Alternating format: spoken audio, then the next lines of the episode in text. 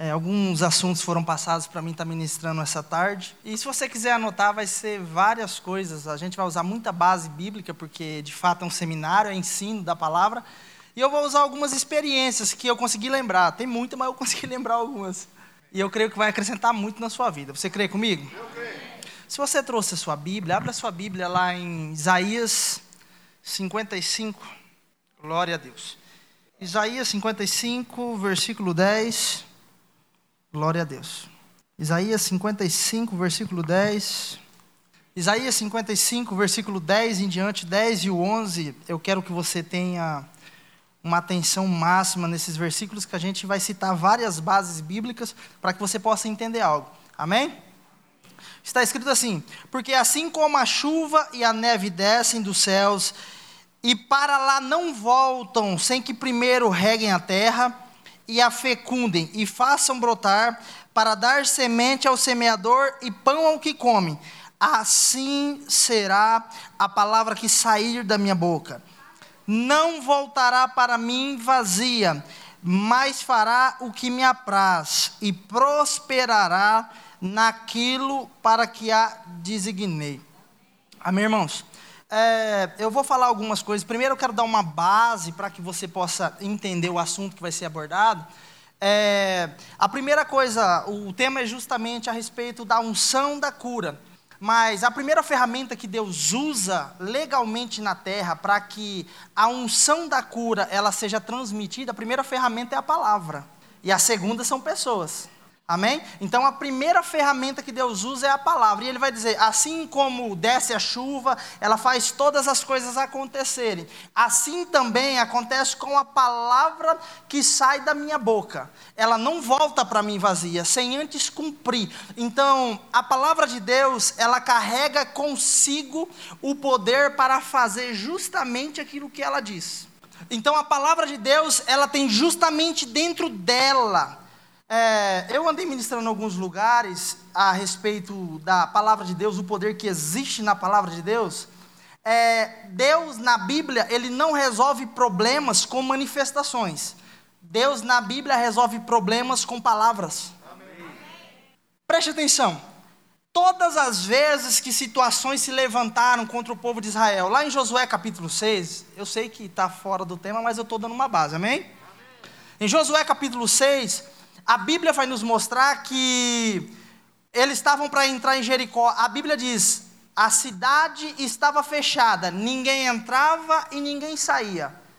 Aí Deus disse, e disse Deus: Já entreguei na sua mão a Jericó e os seus valentes. Calma aí, o muro estava lá, a situação estava lá, o problema estava lá. Mas Deus não disse, eu vou descer aí e vou derrubar o muro. Ele disse, eu já entreguei. É porque todas as vezes quando Deus dá uma palavra, aquela palavra ela carrega com si o poder justamente de fazer aquilo que ela disse. Lá em Salmo 107, se você puder abrir, Salmo 107, glória a Deus, verso 19. Salmo 107, verso 19, glória a Deus. Glória a Deus. Salmo 107, verso 19, se você puder achar. Quantos acharam? Está escrito assim: Então, na sua angústia, clamaram ao Senhor, e ele os livrou das suas tribulações. Aí ele vai dizer como que Deus fez isso: enviou-lhe a sua palavra, e os sarou, e os livrou do que era mortal. Então, pelo esse texto eu entendo que Deus não resolve problema com manifestação, embora a palavra ela produz uma manifestação. Esse texto me mostra que Deus resolve problema com palavras. Então isso me mostra que a palavra de Deus ela é ungida para fazer justamente o que ela diz. Você está me entendendo? A Bíblia diz que fiel é essa palavra e digna de toda aceitação. A Bíblia diz em Hebreus capítulo 1, versículo 3, se você quiser anotar, eu estou citando bastante, eu vou citar bastante de cabeça também, amém? Em Hebreus capítulo 1, versículo 3, a Bíblia diz que Deus, ele sustenta todas as coisas mediante a palavra do seu poder. Amém? Amém? Preste atenção, ele falou mediante a palavra do seu poder. Então o poder não vem da palavra. A palavra, ela vem do poder. Você está entendendo? Então Deus ele sustenta. Deus dá a palavra e Deus sustenta. A Bíblia diz em Salmos 33, verso 9, que ele falou e tudo se fez. Ele ordenou e tudo passou a existir. Tudo que nós vemos, tudo que nós conseguimos contemplar com os nossos olhos físicos, veio da palavra. A palavra criou, mas existe um poder por trás da palavra que sustenta. Da onde eu quero chegar? Eu quero te trazer o entendimento que a palavra de Deus ela foi ungida para que você pudesse desfrutar daquilo que ela fornece. Amém. Lá em Romanos capítulo 1, versículo 16, ele diz que no evangelho o evangelho é o poder de Deus para a salvação. Essa palavra poder que é usada nesse texto é a palavra grega dunamis não é dínamos, amém? Pessoal, não é dínamos, os irmãos brigando comigo. Não, é dínamos, irmão. Não, é dunamis. É a palavra grega dunamis. Ela significa poder para realizar milagres. Amém. Então, quando o apóstolo Paulo está dizendo a respeito do evangelho, ele diz que essa mensagem, ela é poderosa para realizar não só cura. Preste atenção. Cura é diferente de milagre. Porque cura é restauração de algo que já existe. Você está aqui? Amém. A cura ela é a restauração de algo que já existe. Mas milagre, segundo a Bíblia, é a palavra grega sinais, que é usada também, ou milagres, é a palavra grega simeon. Ela significa algo incomum, que interfere no curso natural e altera. Quando ele vai dizer, eu não me envergonho do Evangelho, porque o Evangelho é o poder de Deus para a salvação de todo aquele que crê. Então, essa mensagem, ela só tem eficácia de produzir algo quando nós cremos.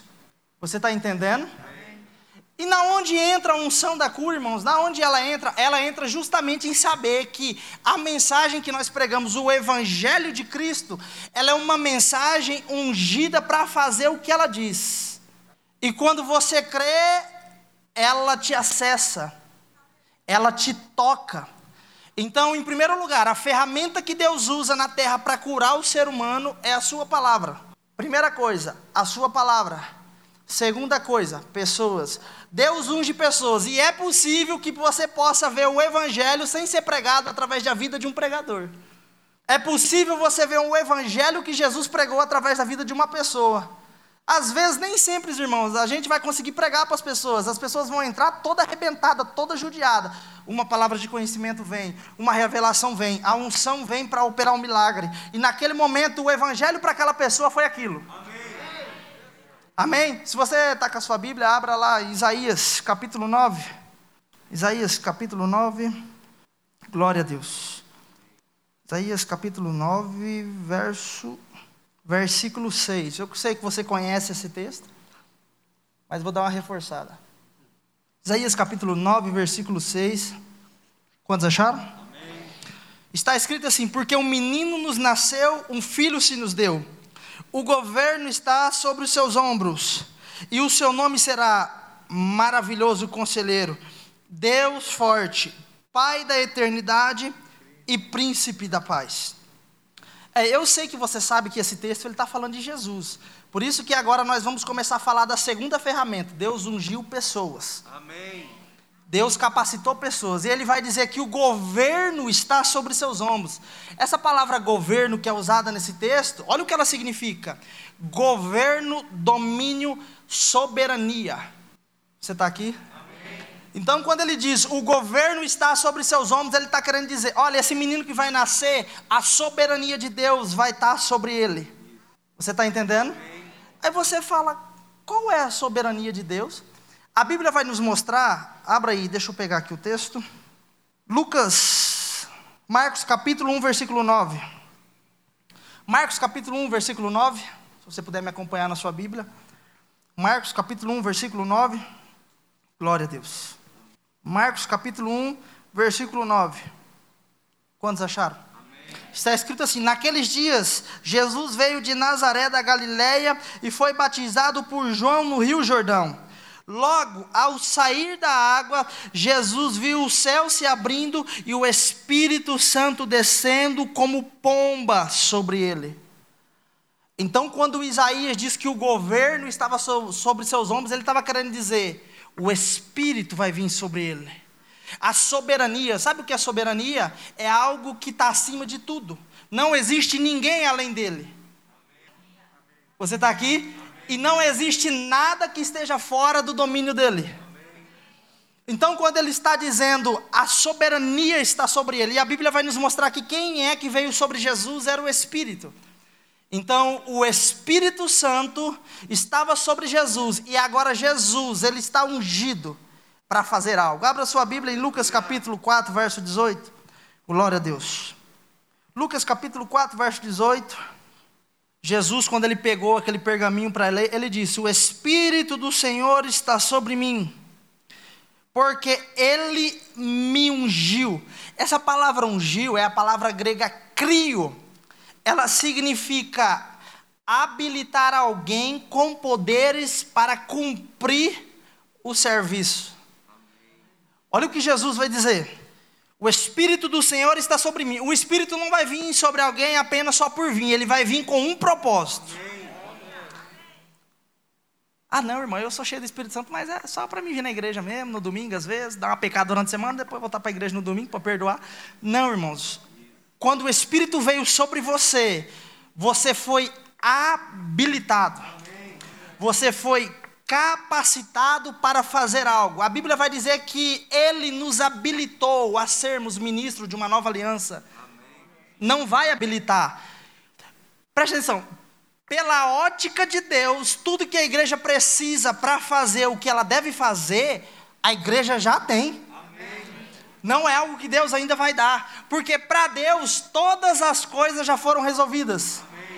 Ah, isso é profundo demais. Para Deus, tudo que está relacionado que ele pudesse proporcionar para que você pudesse ser bem sucedido em tudo e ser um canal de bênção, para Deus isso já foi resolvido. Amém. Sabe quando foi resolvido? Quando lá o Paulo vai dizer que ele nos habilitou. Amém. Então a ótica de Deus é que nós já temos o que precisamos para exercer. Amém. Amém? Deixa eu pegar o texto aqui. Quando ele disse: O Espírito do Senhor está sobre mim, porque ele me ungiu para evangelizar os pobres, enviou-me para proclamar libertação aos cativos, restauração de vista aos cegos, para pôr em liberdade os oprimidos.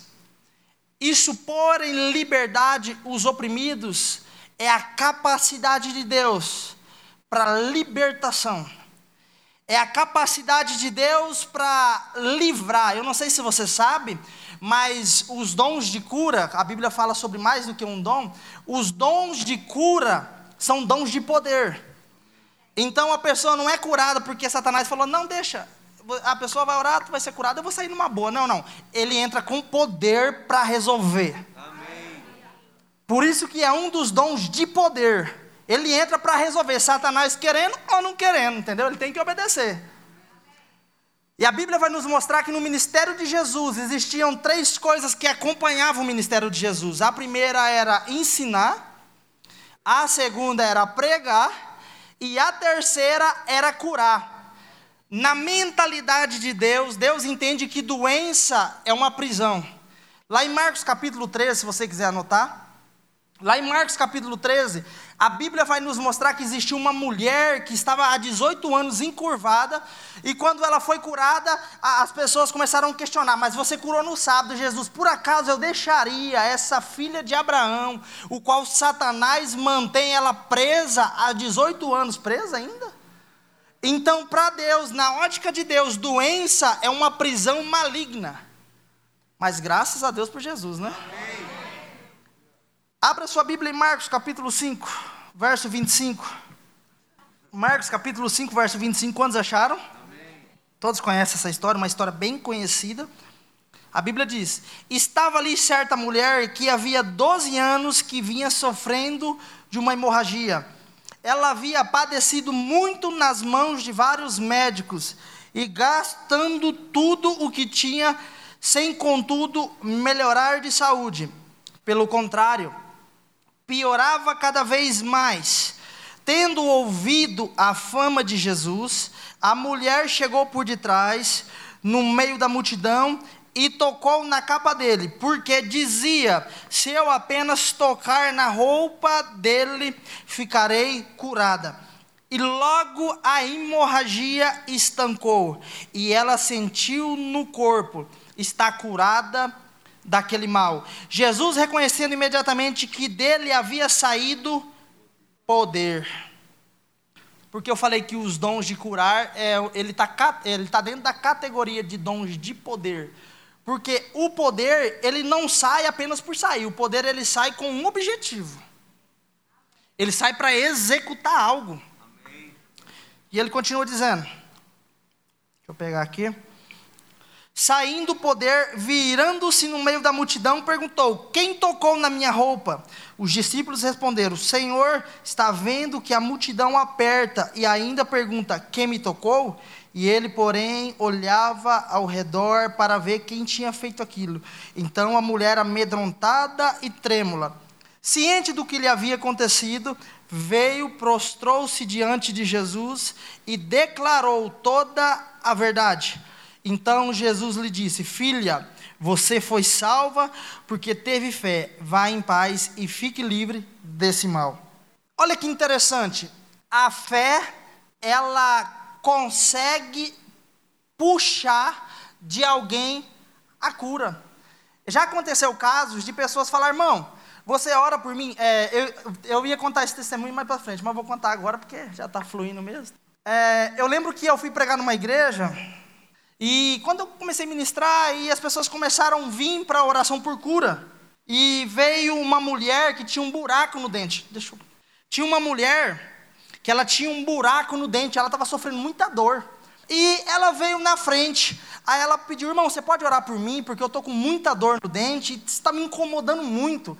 Eu falei, irmã, eu vou orar pela senhora, só que eu já quero deixar a senhora ciente que eu não oro por obturações de ouro, eu não sou ourives, tá bom? Eu oro por cura. Aí ela, não, amém. Ela entendeu o motivo de eu perguntar isso, porque nessa igreja, quatro pessoas, se eu não me engano, tinham recebido obturações da boca enquanto elas recebiam oração por cura. E aí essa mulher veio e ela ficou ali. E eu, eu falei, você crê? Ela falou, eu creio, porque ela já tinha visto um monte de cura acontecer instantaneamente. E ela falou, irmão, eu recebo. Aí a gente orou por ela, passou duas, duas semanas, eu fui chamado para ministrar nessa igreja de novo. E essa irmã me chamou. Meu Deus, isso é poderoso, gente. Ela contou o testemunho na igreja e quando eu fui, ela contou para mim. Ela falou que ela recebeu a oração, só que a dor não parou no momento. Tipo, eu não tive direção para orar por ela, por aquele problema. Eu estava fluindo e as coisas estavam fluindo. E ela pegou e falou: Irmão, lembra aquele dia? Eu falei: Lembro. É, lembra que você orou? Eu estava com um buraco no dente, estava me incomodando muito. Eu falei: Lembro sim tal. Ela falou assim: O que aconteceu? Eu recebi a minha cura aquele dia. Eu cheguei em casa, a dor ela foi desaparecendo, desaparecendo. Eu cheguei em casa e dormi. Quando eu fui olhar, irmão, no espelho, o buraco tinha sido preenchido de resina. É, isso é para crente mesmo. Eu falei, como assim? Ela falou assim: o buraco do dente, olha aqui, irmão. Eu peguei o celular, olhei na boca, estava preenchido com resina. Aí ela falou, e outra, aconteceu outra coisa. Eu tinha três obturações em cima, cor amálgama. Olha aqui, quando eu olhei na boca dela, tinha desaparecido as obturações amálgama e tinha sido restaurado, irmão. Mas não foi porque eu tinha uma direção, foi porque ela viu a unção operando, ela considerou a unção e a fé dela pegou. Você crê nisso? E eu já vi várias vezes as pessoas, é porque a gente acha que Deus cura quando a gente coloca uma intensidade naquilo. Não, irmão. Tem pessoas que foram curadas que eu nem sabia que tinha sido curado. Não, em nome de Jesus, seja curado. E tipo, você está ministrando cura e você vai colocar nas mãos, aí depois você fica sabendo. Teve um irmão na nossa igreja aqui, ele não está hoje aqui, mas ele contou esse testemunho. A sua esposa ela foi curada de surdez. A gente estava ministrando cura e ela foi curada de surdez. Aí eu lembro que por uma direção eu chamei na frente as pessoas para orar. Eu chamei na frente para orar por coluna. E quando essa pessoa veio, Ela falou amém. Ela recebeu a oração por cura, tal, beleza. Só que quando ela foi sair, eu falei: tem uma pessoa aqui que foi curada dos rins agora. Porque eu sabia, pela, pela uma palavra de conhecimento, que a unção tocou em outras áreas além daquela que ela veio. E esse irmão contou que quando sentou na cadeira, ele disse que começou a pressionar os rins dele, pressionar os rins dele. Ele expeliu, se eu não me engano, foi três pedras, irmão. Três pedras, ele expeliu. É isso que eu estou falando, irmãos. Essa unção ela está disponível, mas basta a gente começar a honrá-la. Não só na vida de um ministro, mas honrar a unção corporativa. Independente de quem ore, você deve honrar a unção que está sobre as pessoas. Por quê? Porque não existe diferença entre nós. Às vezes você fala, não, eu vou levar para o irmão Lucas orar pela coluna. Eu digo, não vou orar, ore você. Sabe por quê? Porque nós não podemos ser assim. Porque a falta de revelação faz a gente colocar a responsabilidade de algo que a gente poderia fazer nos outros. A gente consegue passar a responsabilidade que é nossa. Eu vi o, o pastor Dave Robertson, ele falando sobre algumas coisas, e eu vi ele falando sobre uma situação que ele foi orar por uma criança cega. O pastor João falou altas coisas aqui, ele falou bastante coisa aqui, a Janaína também falou bastante coisa, só que algumas coisas que eles falaram é, é uma realidade, é uma, é uma realidade muito forte. Por quê? Porque eu vi o irmão Dave Robertson falando que ele foi chamado para orar por uma menina, e quando chegou lá para orar pela essa menina, ele orou, era uma criança, ele orou pela essa criança, essa criança ela não foi curada.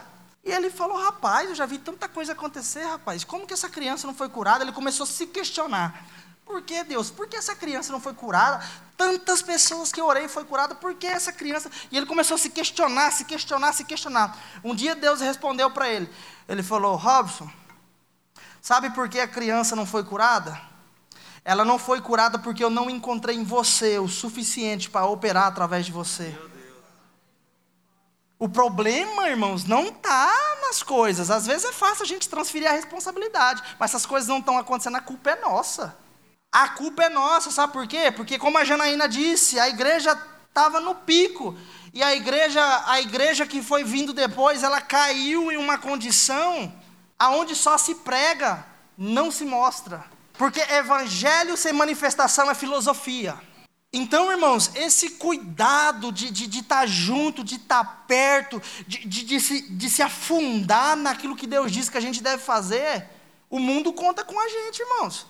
Se no meio dessa pressão, foi que a Janaína falou, que quinta-feira, se no meio dessa pressão, nós vimos quem é quem, santo. Pessoas que pregam não sou da palavra da fé e batem no peito. No meio da pressão começou a negociar. Se você negocia no meio da pressão e de fato mostra que você não estava crendo, você não tinha a revelação daquilo. Só de Covid eu tomei tereré com cinco. Você está tentando Deus? Não, irmão, eu creio o poder que eu carrego. Eu creio na unção que está sobre minha vida. E outra, teve pessoas aqui na igreja que tinham perdido o paladar. E quando nós estávamos ministrando cura, que a unção colocou todas as coisas no lugar, ela voltou a sentir e cheirar. A unção, irmãos, nós não podemos negociar.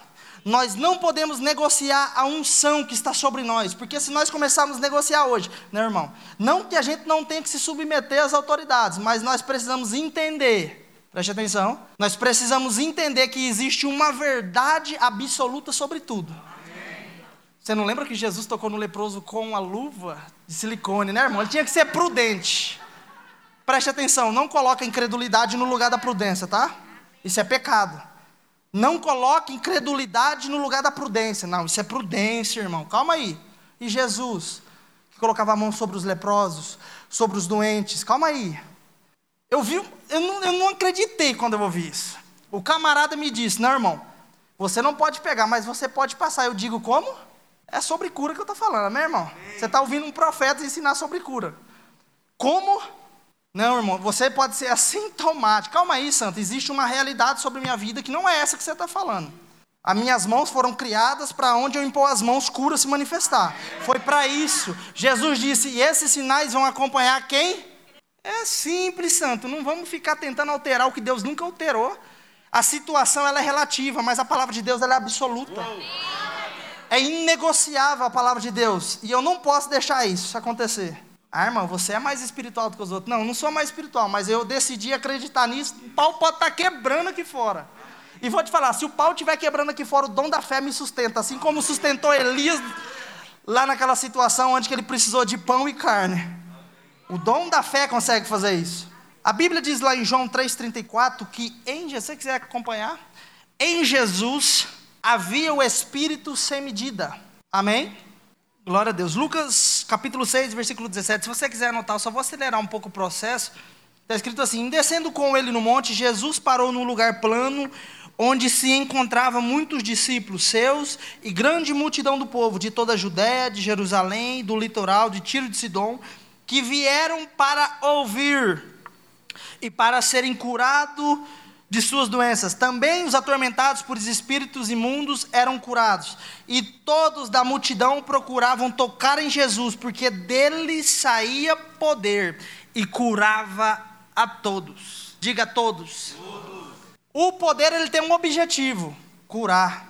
A Bíblia diz que o poder era puxado de Jesus. Se era puxado é porque ele tinha, porque ninguém se puxa algo que não tem. Então nele havia esse poder para curar para operar as coisas. Aí a Bíblia vai dizer que, abra em João, abra em João 20, 21. Glória a Deus. João capítulo 20, verso 21. Quero que você acompanhe comigo aí. Se você puder acompanhar. Eu quero que você analise algumas coisas aqui. É, em primeiro lugar, nós precisamos entender que o ministério de Jesus era. Ele foi ungido para fazer algo, para evangelizar os pobres, para trazer liberdade aos cativos, para dar vista aos cegos. Jesus ele foi ungido para isso. E no ministério de Jesus operava três características: ensinar, pregar e curar. Isso fazia parte do ministério de Jesus. Então, antes de Jesus ir embora, aqui está falando sobre a ressurreição, no versículo 21. Ele apareceu aos discípulos e disse dessa forma: Jesus lhe disse outra vez: que a paz esteja com vocês, assim como o Pai me enviou. Olha o que ele vai dizer: assim como o Pai me enviou, eu também envio vós. Você tem noção? Jesus, ele foi ungido, mas antes dele ir embora, ele disse: Fique tranquilo, porque assim como o Pai me enviou, eu vou enviar vocês. E ele vai fazer o que é seguinte no versículo aí: E soprou sobre eles e disse: Recebam o Espírito Santo ele diz: Vocês agora estão habilitados a operar no meu poder. Vocês, vocês têm a chave de entrada, mas a chave de entrada, ela, a, a entrada naquilo que eu tenho para vocês vai se cumprir no Pentecoste. Ele vai dizer: Fiquem em Jerusalém, até que do alto vocês sejam revestidos. A palavra revestir, ela significa vestir aquilo que já foi vestido. Revestir. Em Atos capítulo 1, versículo 8, abra aí. Atos capítulo 1, versículo 8. Eu sei que você conhece esse texto, mas eu quero dar ênfase para você que também você foi ungido para fazer algo. Atos capítulo 1, versículo 8, quantos acharam? Está escrito assim: Mas vocês receberão poder ao descer sobre vocês o Espírito Santo, e serão minhas testemunhas, tanto em Jerusalém, como em toda a Judéia e Samaria, até os confins da terra. Essa palavra poder que é usada aqui, é a palavra grega dunamis, capacidade de operar milagres. Ele vai dizer, mas recebereis poder. Ele está querendo dizer, eu estou dando a capacidade para vocês, para que vocês possam fazer aquilo que eu fiz, andar naquilo que eu andei e operar da forma que eu operei. É isso que ele está dizendo. Amém? Agora abra sua Bíblia lá em 1 Coríntios capítulo 12. A gente vai falar sobre alguns assuntos aqui. 1 Coríntios capítulo 12, você conhece de cor salteado. Glória a Deus. 1 Coríntios capítulo 12.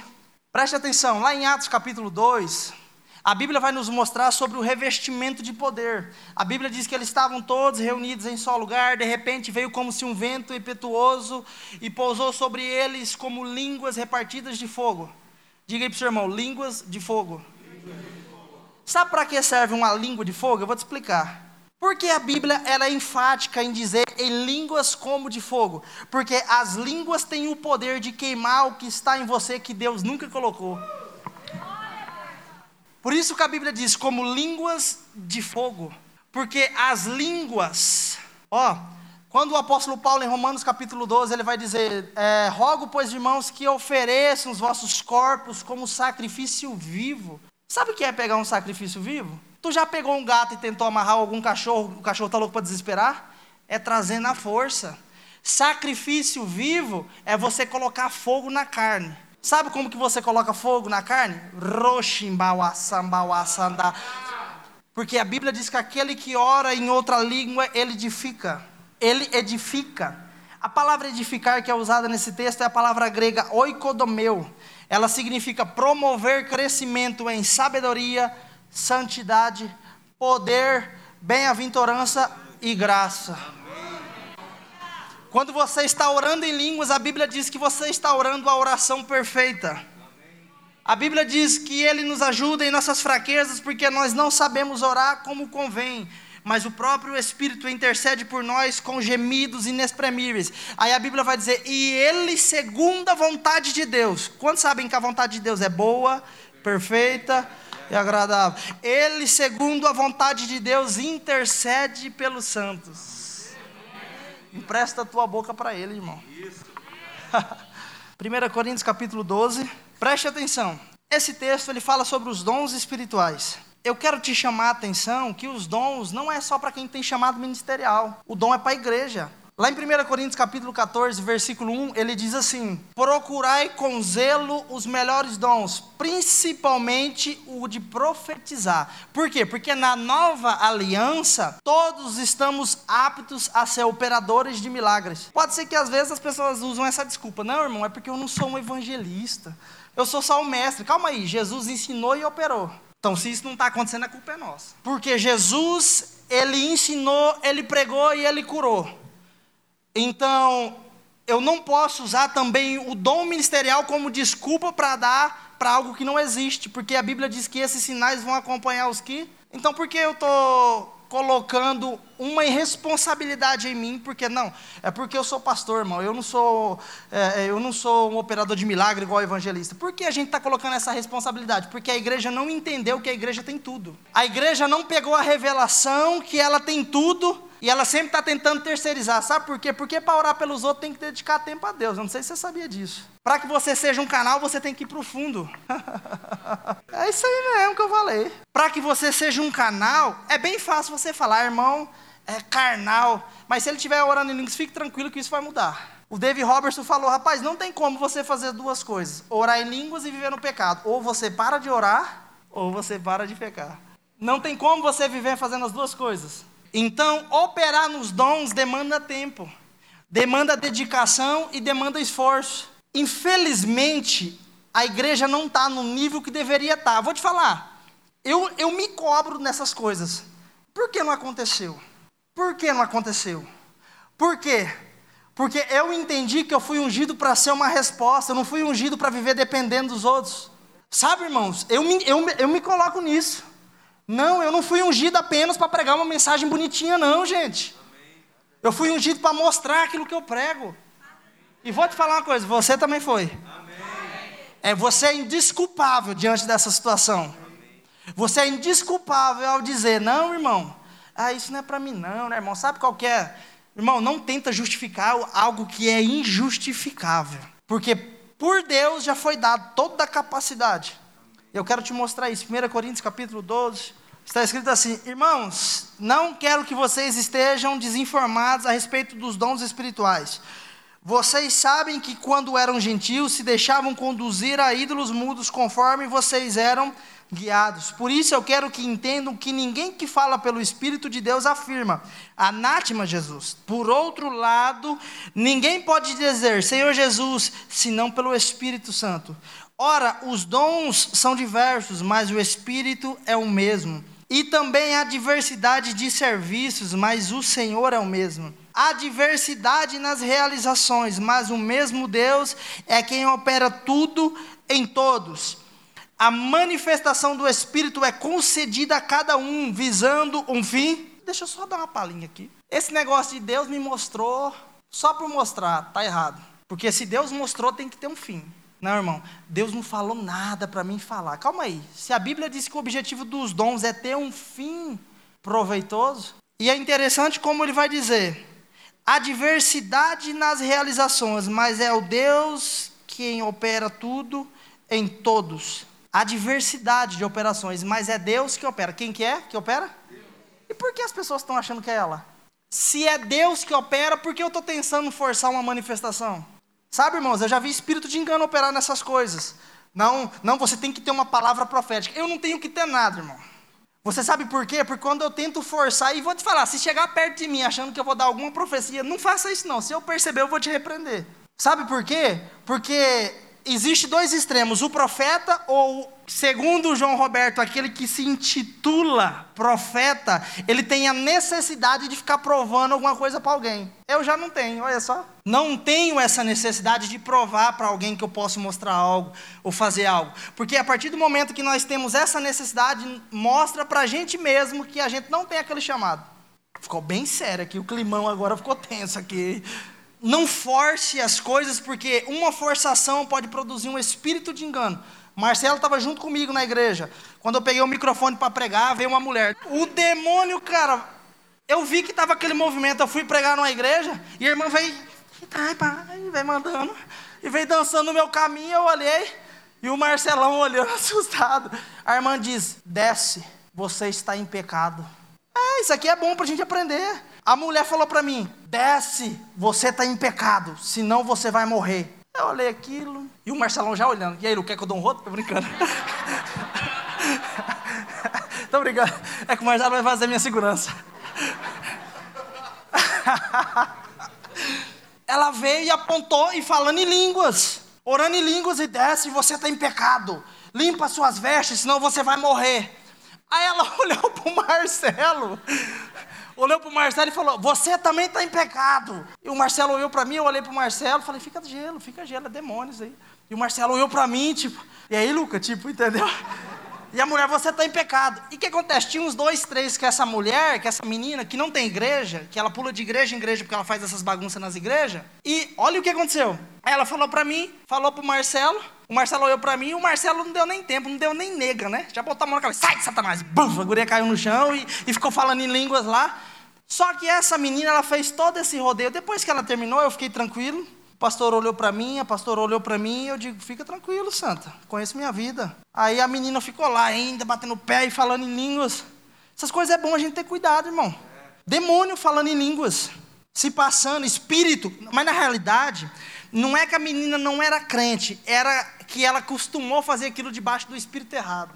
Ela costumou fazer aquilo e as pessoas, não, é Deus usando, calma aí. Ela terminou de falar e ela disse para mim: Você vai morrer. Eu falei: É, irmão, se foi Deus que falou, eu vou morrer. E se não for? Depois a pastora pediu desculpa para mim e tal, todo aquele processo. E vou te falar uma coisa: quando ela fez essa bagunça, sabe o que aconteceu? Ela arrastou sete pessoas para fora da igreja. Ficaram lá fora da igreja bagunçando lá na frente da igreja falando. Eu falei pro pastor, e aí, pastor, o senhor me chamou para pregar aqui, o senhor vai deixar essa bagunça acontecer lá na frente da igreja? O senhor não vai fazer nada? Porque quem me chamou para pregar aqui foi o senhor, não foi eu que vim aqui porque eu, eu pedi pro senhor. Ele falou, não, fica tranquilo. Foi lá, repreendeu o povo, o povo foi embora. Mas o que eu prestei atenção? Que aquele demônio fez aquela bagunça, aquela mulher debaixo daquele espírito de engano, tirou sete pessoas do culto e levou embora. Aí depois eu fiquei sabendo que a pastora colocou o pessoal de banco e o pessoal saiu da igreja. Mas foi bom que a gente foi lá. Sabe por quê? Porque esse demônio ia destruir uma igreja. O Marcelo falou isso para mim na hora. Falou: foi bom que a gente veio aqui. O demônio já sabia que ele ia ser exposto mesmo, ele sabia que ele ia tomar pau aqui. Então ele já falou: vou fazer a bagunça e vou sair bonito. Se lascou do mesmo jeito, porque o Marcelo meteu a mão na cabeça. Sai! Mas é uma experiência que a gente precisa ter conhecimento, irmãos. Discernimento, isso mesmo, discernimento das coisas. Ele começa a falar sobre os dons, porque a um é dada mediante a quem? O Espírito. Diga é o Espírito. Diga, se eu tenho o Espírito, eu tenho todos os dons operando na minha vida. É isso mesmo. Você pode ser um canal aonde você estiver. O problema só está na sua crença, por isso que as coisas não se manifestaram ainda. Mas a partir do momento que você começa a crer que você tem essa capacidade, porque Jesus, quando ele fala sobre Marcos capítulo 16, verso 15, em Marcos 16, 15, quando Jesus ele fala sobre esses sinais, acompanhar os que crerem, ele não diz, não, é seu irmão crê. Irmão, você crê comigo? Não, não, ele falou que se você crê, você libera algo. Vocês entenderam, gente? Se você crê, você libera algo. Mas antes disso, ele, ele vai dizer, porque aquele que crê será salvo, mas o que não crê já está condenado. Aí ele vai dizer, esses que creram, ele está falando sobre novo nascimento, capacidade de operar nas coisas de Deus. E esses sinais vão acompanhar aqueles que creem. Ele falou assim: aqueles que creem terão a capacidade de transferir o que eles têm. Você está apto a fazer isso. E ele começa a dizer: porque a um é dado mediante o Espírito, a palavra de sabedoria, a outro, segundo o mesmo Espírito, a palavra de conhecimento. A um é dada no mesmo Espírito a fé, a outro, no mesmo Espírito, dons de curar, a outro, operações de milagres, a outro, profecia, a outro, discernimento de espíritos. A um é dada variedade de línguas e a outra, capacidade para interpretá-las ele fala sobre nove manifestações do Espírito. E essas nove, elas estão dentro de uma categoria. Três são dons revelacionais, palavra de sabedoria, palavra de conhecimento e discernimento de Espírito. Três são dons de poder, que é o dom da fé, operação de milagre e dons de curar. Deixa eu só explicar algo. Essa palavra dons de curar, ela se refere a uma pluralidade porque existe várias doenças, então cada doença tem um dom específico. Por isso que ele diz dons de curar. Você pode ver que alguns ministros, eles, eles operam na área de cura, mas só que existem algumas áreas específicas que ele opera que é, é, mais, é mais evidente, é mais forte.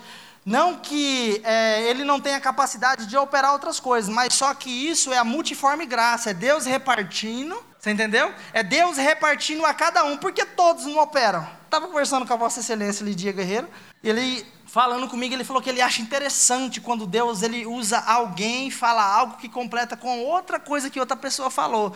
Isso é Deus dando a capacidade a cada um, mostrando que todo mundo é importante no reino de Deus. Que todo mundo pode ser usado por ele. Isso é a multiforme graça. Deus usando cada um para ser um canal de bênção, completando aquilo que o outro está fazendo.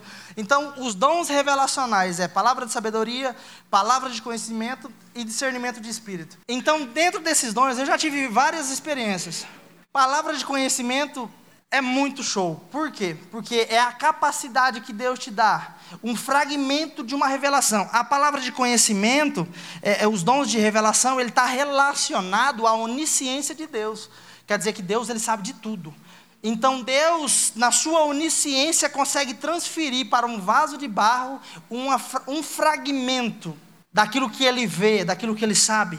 Isso pode ser de forma audível, pode ser através de um testemunho interior, isso pode ser através de uma visão. Em particular comigo é através de visão. Eu lembro esses dias, eu fui na casa de um irmão, eu estava lá, eu sentei lá. Quando eu sentei na casa dele, eu lembro que eu estava sentado, comecei a tomar água, estava uma mesa, eu estava na cozinha, o irmão, eu estava conversando com o irmão, só que do nada, puf, eu vi que o sentido parou. Eu vi uma mulher entrando. Ela entrou, passou por mim, olhou para mim, entrou e entrou num quarto. E na hora Deus disse para mim: esse espírito que entrou aí é um demônio que já está operando aqui há muitos anos, porque uma mulher morou aqui que trabalhava na área de feitiçaria. Palavra de conhecimento. E eu olhei aquilo, mas foi muito real porque eu vi ela andando. Ela passou por mim, uma índia. Eu vi ela, ela olhou para mim e entrou no quarto. Eu falei, irmão, posso orar por você, tal? Eu falei, irmão, eu vi isso, isso, isso, isso. Aí ele falou para mim, então, minha avó, que já morreu. E vou te falar uma coisa. Esse dia atrás eu acordei com uma mulher no pé da minha cama me olhando, demônios operando. E se não fosse uma revelação ele poderia estar operando, porque a revelação ela antecede uma manifestação. Amém?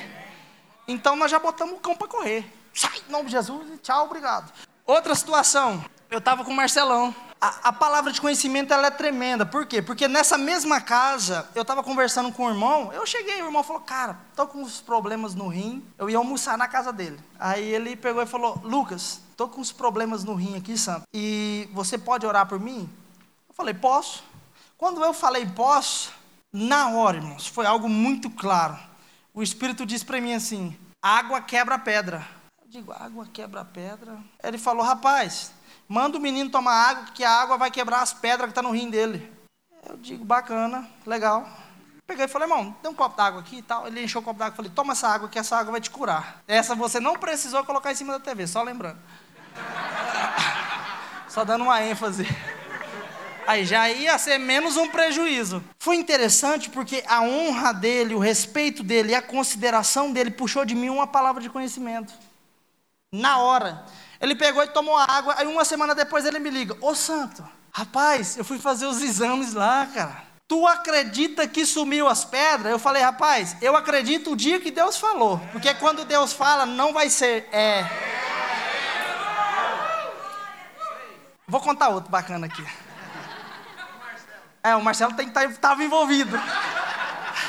Lá na rádio a gente foi pregar, eu fui orar pela esposa dona do, da rádio lá. A coluna dela endireitou, ela tinha um pé menor do que o outro. Um calçado ela calçava 35, outro ela calçava 36. Isso se chama operação de milagres, tá bom, gente? Eu vou explicando na prática. E eu lembro ah, o Marcelo estava junto. A mulher calçava 35 e o outro pé 36. Estava nítido a diferença no pé. Quando eu orei pela coluna dela, eu falei: levanta seu pé e mexa. Quando ela fez assim, ó, vup, cresceu, na hora. Ela botou o pé e colocou o pé juntinho com o outro. Mas só que eu não tinha visto o pé dela. Eu só tive uma percepção, mas foi uma palavra de conhecimento. Uma, percep uma breve percepção. Eu estava na casa de uma pessoa.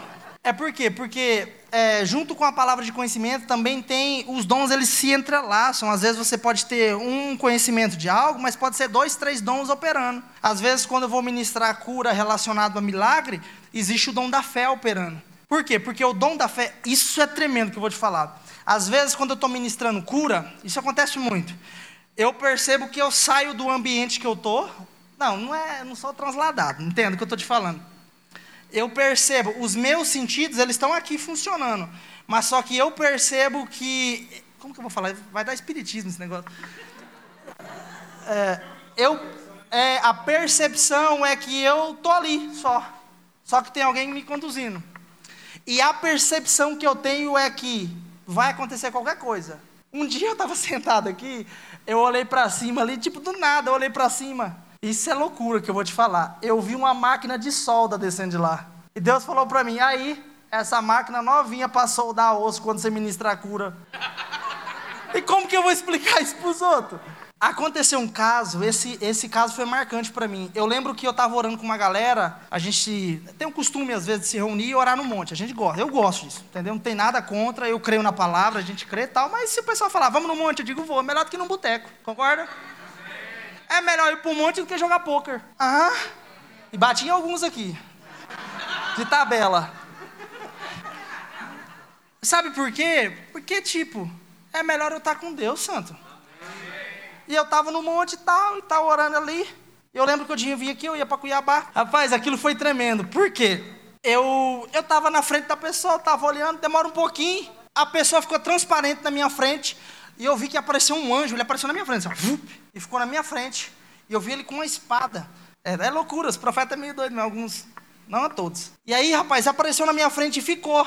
Só quando ele apareceu na minha frente, o Espírito disse: Esse anjo ele vai começar a andar com você para operar cirurgia. Eu falei, rapaz. E na hora que eu olhei, eu falei para a irmã, a irmã, ele estava atrás, eu não vi a mulher, a mulher sumiu da minha frente e eu estava vendo atrás. Eu olhei para a irmã e falei: Tem um anjo atrás de você. Quando eu falei: Tem um anjo atrás de você, a mulher caiu igual uma jaca. Aquilo foi muito real, porque o ambiente mudou na hora o anjo sumiu e apareceu em cima dela. Quando apareceu em cima dela, Deus disse para mim: ele está operando uma cirurgia agora nela. A irmã que estava no chão, ela sentiu o cheiro de álcool, como se ela estivesse numa mesa de cirurgia. E aconteceu tudo aquilo. Aí eu vou lá em Cuiabá, tô lá, pá, cheguei numa igreja para ministrar lá. Eu sempre ministro nas igrejas menores, eu sempre gostei disso. Eu lembro que eu cheguei para ministrar e quando eu cheguei, quando eu cheguei, eu lembro que eu sentei, quando eu olhei para frente, vup, se manifestou. Eu vi um ser grande, com a roupa toda branca, cheia de botão, assim, ó, até lá no pé. Aí eu olhei aquele ser, Deus falou para mim: esse daí trabalha com aquele outro que você viu em Campo Grande. Eu falei: bacana. É a empresa funcionando. Ah. Rapaz, mas foi muito interessante, porque ele apareceu na minha frente, e quando ele apareceu, uma mulher caiu endemoniada. Na hora, blá, começou a se bater no chão, e o povo, corre, tá passando mal, leva para o hospital. Eu fiquei olhando tudo, falei, rapaz, esses crentes de hoje, qualquer coisinha, corre para o hospital. Tome SAMU nele. E aí, rapaz, Deus falou para mim na hora, esse anjo que está aqui, ele trabalha junto com outro. Esse é especialista em uma área. Na hora que você estiver ministrando, você fala da presença dele aqui, porque ele vai fazer cirurgia aqui. Aí eu estou ministrando, eu falei, irmão, vocês creem anjo? O pessoal, cadinha, todo Eu falei, tem um anjo aqui e esse anjo está operando cirurgia no nosso meio. Só para terminar. Terminou o culto, um irmão me procurou e falou assim, irmão, Quando você estava ministrando, algo passou e um calor começou a queimar minha barriga. Desapareceu uma hérnia do tamanho de uma laranja da minha barriga. Eu creio nisso, nossa igreja aqui já aconteceu, de surdo. Na hora que eu fui ministrar para o surdo aqui, quem estava numa terça-feira aqui? Na hora que eu fui ministrar, Deus falou: não precisa colocar a mão, tem um anjo. Eu olhei um anjo do lado com o dedo no ouvido enfiado do irmão. Ele falou: só faz o teste. Eu fui fazendo o teste, o irmão foi ouvindo. Sabe por quê? Porque anjos trabalham com a igreja. Amém? Você pode dar uma glória a Deus por isso, pastor?